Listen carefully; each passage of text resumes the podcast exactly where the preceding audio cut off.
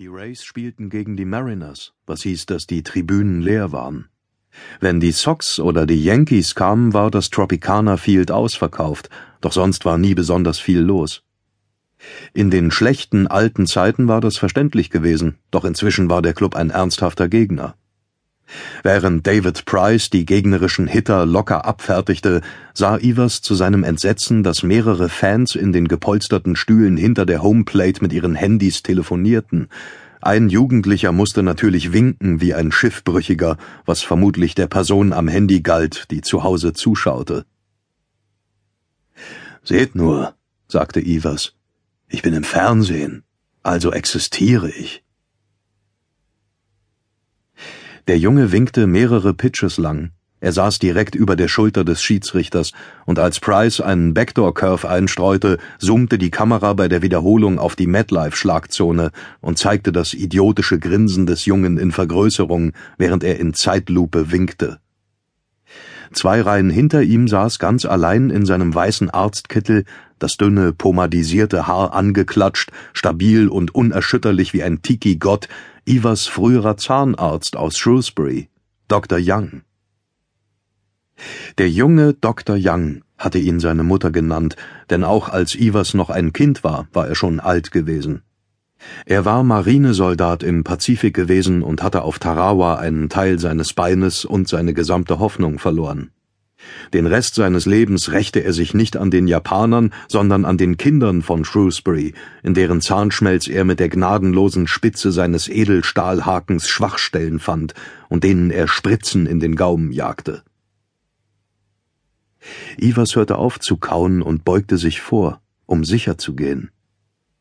Das fettige, angeklatschte Haar und die Mount Rushmore Stirn die Bifokalbrille mit den Aschenbechergläsern und die schmalen Lippen, die weiß wurden, wenn er eine mit dem Bohrer auf den Pelz rückte. Ja, er war's. Und keinen Tag älter als damals, als Ivers ihn vor über fünfzig Jahren zum letzten Mal gesehen hatte. Das konnte nicht sein. Er wäre inzwischen mindestens neunzig. Doch in dem Humidor, der Florida war, wimmelte es von Männern in seinem Alter, viele von ihnen unter dem Leinenhemd und ihrer Sonnenbräune so gut erhalten wie Mumien. Nein, dachte Ivers, er ist Raucher gewesen. Noch etwas, das Ivers an ihm nicht ausstehen konnte, der schale Geruch seines Atems und seiner Kleidung, wenn er über ihm auftauchte und die richtige Position suchte. Die rote Schachtel passte in die Tasche seines Kittels. Lucky Strikes, filterlos, die echten Sargnägel. LSMFT, so lautete der alte Slogan. Lucky Strike means fine tobacco. Vielleicht war es ein jüngerer Bruder oder ein Sohn, ein noch jüngerer Dr. Young. Mit einem Fastball, den Price am Batter vorbeiwarf, ging das Inning zu Ende und der eingeblendete Werbespot holte Ivers zurück in die Gegenwart. Sein Schweinekotelett war so zäh wie der Handschuh eines Catchers. Er warf es in den Müll und nahm sich ein Bier. Der erste kühle Schluck machte ihn nüchtern. Es war ausgeschlossen, dass es sein Dr. Young war, mit den vom Kater zittrigen Händen und dem deutlichen Gin-Geruch in seinem Zigarettenatem. Heutzutage würde man sein Leiden PTBS nennen, aber für ein Kind, das seinen Instrumenten ausgeliefert war, spielte das keine Rolle. Ivers hatte ihn verachtet, hatte sich bestimmt irgendwann gewünscht, dass er, wenn nicht tot, so doch nicht mehr da wäre. Als die Rays am Schlag waren, winkte der Jugendliche wieder, doch die Reihen hinter ihm waren leer. Ivers hielt Ausschau und rechnete damit, dass Dr. Young mit einem Bier und einem Hotdog zurückkehren würde, doch während die Innings verstrichen und Price immer mehr Strikeouts gelangen, blieb der Platz leer.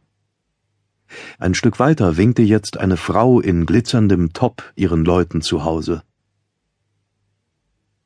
Er wünschte, er könnte das ganze Ellie erzählen oder seine Mutter anrufen und fragen, was aus dem jungen Dr. Young geworden sei, doch wie bei so vielen Alltagsdingen gab es niemanden, dem er davon berichten konnte.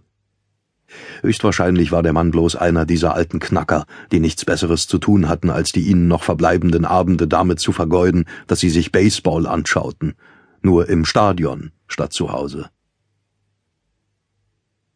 Spät in der Nacht, gegen drei, begriff Ivers mühelos, warum sich Sträflinge ausgerechnet am meisten vor Einzelhaft fürchteten